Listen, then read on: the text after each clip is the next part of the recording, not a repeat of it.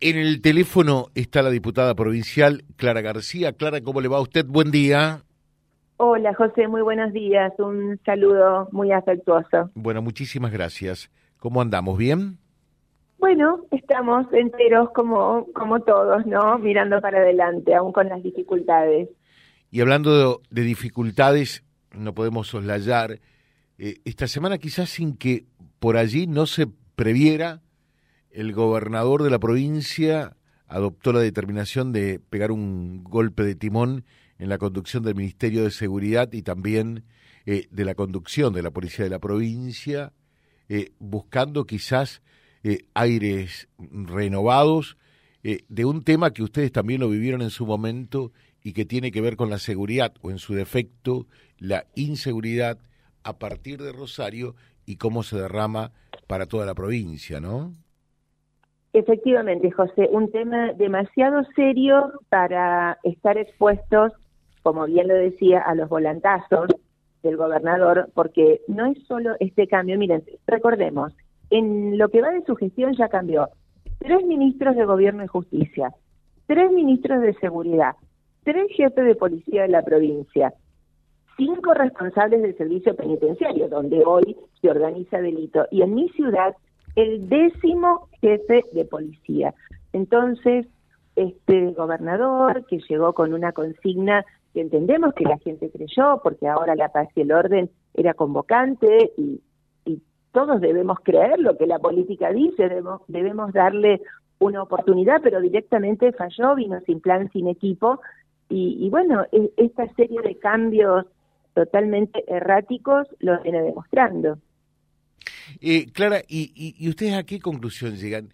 ¿Qué es lo que falta eh, para realmente, porque lo que está ocurriendo en, Rosario, preferentemente y especialmente, aunque no es el único lugar, eh, quizás no con la gravedad de, Rosario, se debe a qué y, por dónde pasa un, un, camino de solución, porque entendemos nosotros a 500 kilómetros que el gran problema gran es el narcotráfico eh, y, que esto está interpelando al Estado en sus tres poderes, ¿no? Ese sí, ese sí, pero en especial el gobernador generó la expectativa primero justamente de querer ser quien lleve el timón adelante. Él dijo yo lo haré y, y daba para pensar que había estudiado el tema, que sus equipos estaban capacitados, que venía con un plan, que había tendido redes con la nación para fortalecer los delitos como el narcotráfico, que bien eh, usted lo explica, José, dependen de la justicia federal, nacional, es decir, cuando la provincia mete presa a una banda, como lo hicimos en la gestión del Frente Progresista, con todas las bandas más importantes, lo hizo no por los delitos de narcotráfico, sino por otros, entre comillas, menores o que tienen eh, legislación provincial, no sé, la aportación de armas o la asociación ilícita o el robo o el mismo homicidio. Pero a ver, eh, usted me dice, ¿qué falta y qué le faltó a Perotti? Haber conocido el tema, haberse preparado, tener un plan, decidirse a llevarlo adelante con eficiencia y con presupuesto. ¿Sabe, José, cuánto lleva invertido en el 2022 del presupuesto para seguridad? El 5%.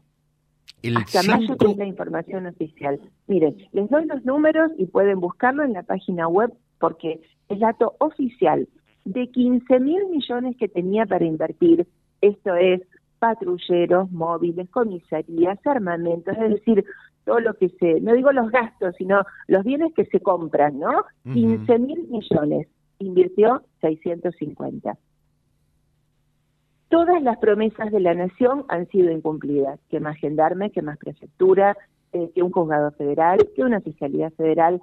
No hay, además, eh, trabajos de investigación criminal, de inteligencia criminal, porque el delito, José, ha ido cambiando, se ha ido modificando. Entonces, ya no es solo a ver, la figura de, del ladrón suelto que iba por un techo y robaba una casa. Digo, bueno, eso sigue existiendo, pero hay además un delito complejo, organizado. Y de aquí eh, en adelante, eh, también desde la oposición, porque digo, este tema es un tema y un problema para todos los santafesinos y ya deja de ser eh, de la provincia de Santa Fe, de los rosarinos, porque este tema comienza ya a derramarse también sobre el área metropolitana de Buenos Aires, el AMBA, Córdoba y demás, ¿no?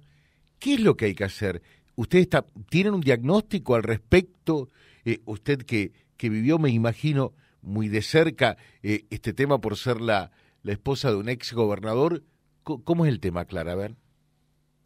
Sí, efectivamente, y si me permite, ya que, ya que lo nombra a Miguel, a Miguel Lipchit, tomen dimensión de lo que estamos viviendo en Rosario. Hace ya más de 10 días llegamos a la cantidad de homicidios de todo el 2019. O sea, finalizando julio, comenzando agosto, ya están fallecidas por eh, delitos violentos tantas personas como todo el 2019. Eso para dar dimensión del salto prácticamente al doble que ha pegado la violencia en este gobierno. Y eh, con eso no quiero decir que nosotros ya hubiéramos logrado una solución. Pero, a ver, usted me dice qué hacer y yo le digo qué cosas estaban encaminadas para bien y se interrumpieron. Primero, fortalecer fuertemente la justicia. Necesitamos una justicia rápida, sólida, transparente, que pueda actuar.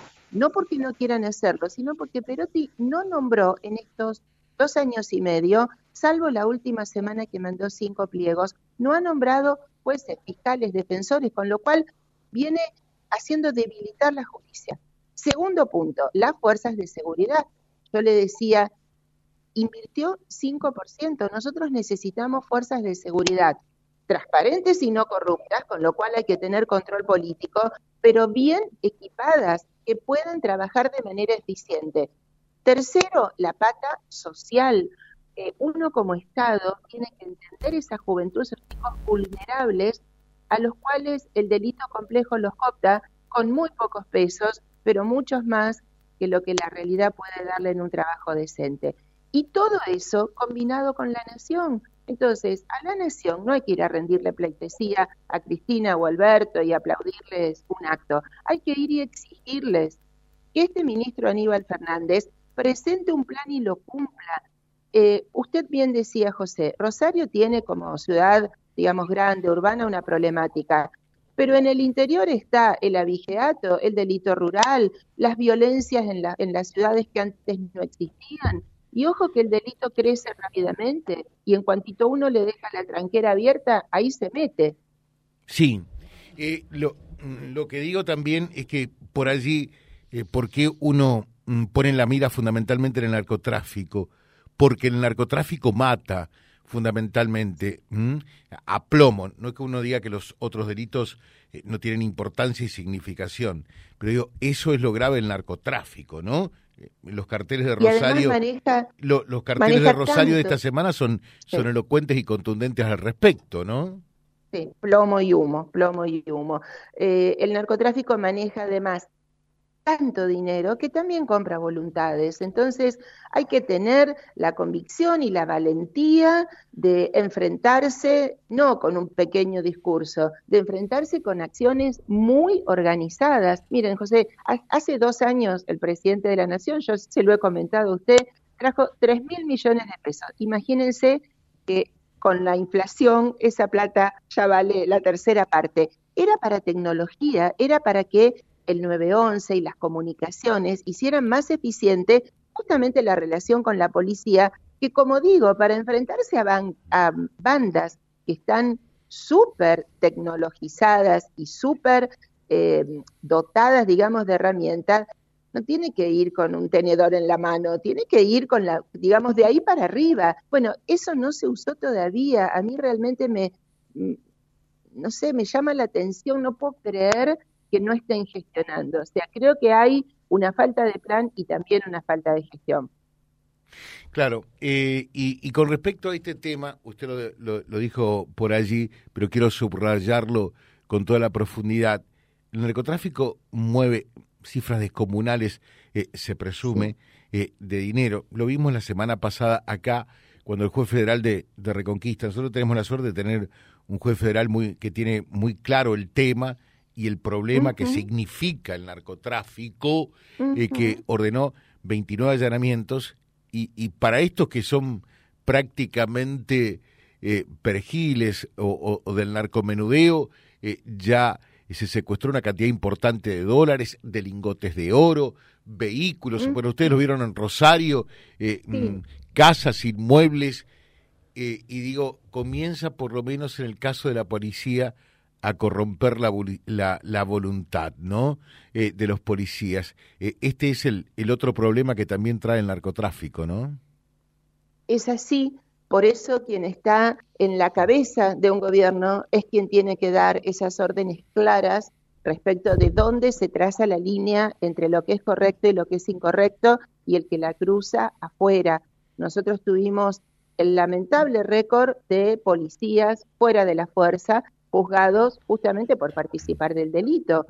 Eh, bueno, eso hay que hacerlo, no es fácil, ¿eh? porque cuando uno corre peligro y sus familias corren peligro, eh, tiene que tener, eh, nada, diría, una pasión por la gente y por el gobierno para animarse aún con ese riesgo a seguir adelante. No es cuestión de ser gobierno para hacer la plancha, hay que jugarse. Eh, usted nombraba muy bien al juez federal de Reconquista. De hecho, estuve por allá el domingo en la inauguración de la rural, que lamenté no fuera un día hábil para, para pasar a saludarlos, pero fue magnífica. Pero volviendo a lo de la justicia federal, Rosario hace 30 años que no se nombra un nuevo juez federal, mm. siendo el epicentro del delito federal más complejo del país. Mm. Qué mal que estamos también desde ese punto de vista. Por eso digo, el tema del narcotráfico interpela a los tres poderes del Estado, ¿no? Es así, y tenemos que, entre comillas, bajar las armas, eh, encontrar síntesis, encontrar acuerdos, eh, ayer tuvimos una sesión muy caliente donde votamos, bueno, algunas eh, normas para, para justamente involucrar al gobierno con, las realidades eh, locales y la verdad fuimos muy críticas que em, la conducción política de la policía esté en manos de un policía. Digo, me parece, nos parece, fue mayoritario que una cuestión es la fuerza policial, y otra cuestión es la conducción política de un gobierno, pero bueno, se ve que a Perotti se le fueron quemando, en fin, los papeles en este tiempo, de todas maneras somos muy responsables y ojalá a esta conducción, ojalá le vaya realmente muy bien en favor de la gente. Y sí, e, es lo, lo que se espera. Clara, tenga usted muy, muy buen día, muchas gracias, muy atenta. ¿eh? Bueno, muchas gracias a ustedes y vuelvo a lo del potencial de reconquista que vi el domingo y tantísima gente que uno advertía, bueno, eh, están en un lugar tan rico, ¿no? Son la, cuna de la bioeconomía del norte. Y por eso que buscamos afanosamente eh, que este maldito flagelo... No, llegue, no, llegue, para allá, es verdad. Pero, pero por lo menos que no se profundice como, como ocurre con, con ustedes en Rosario, ¿no?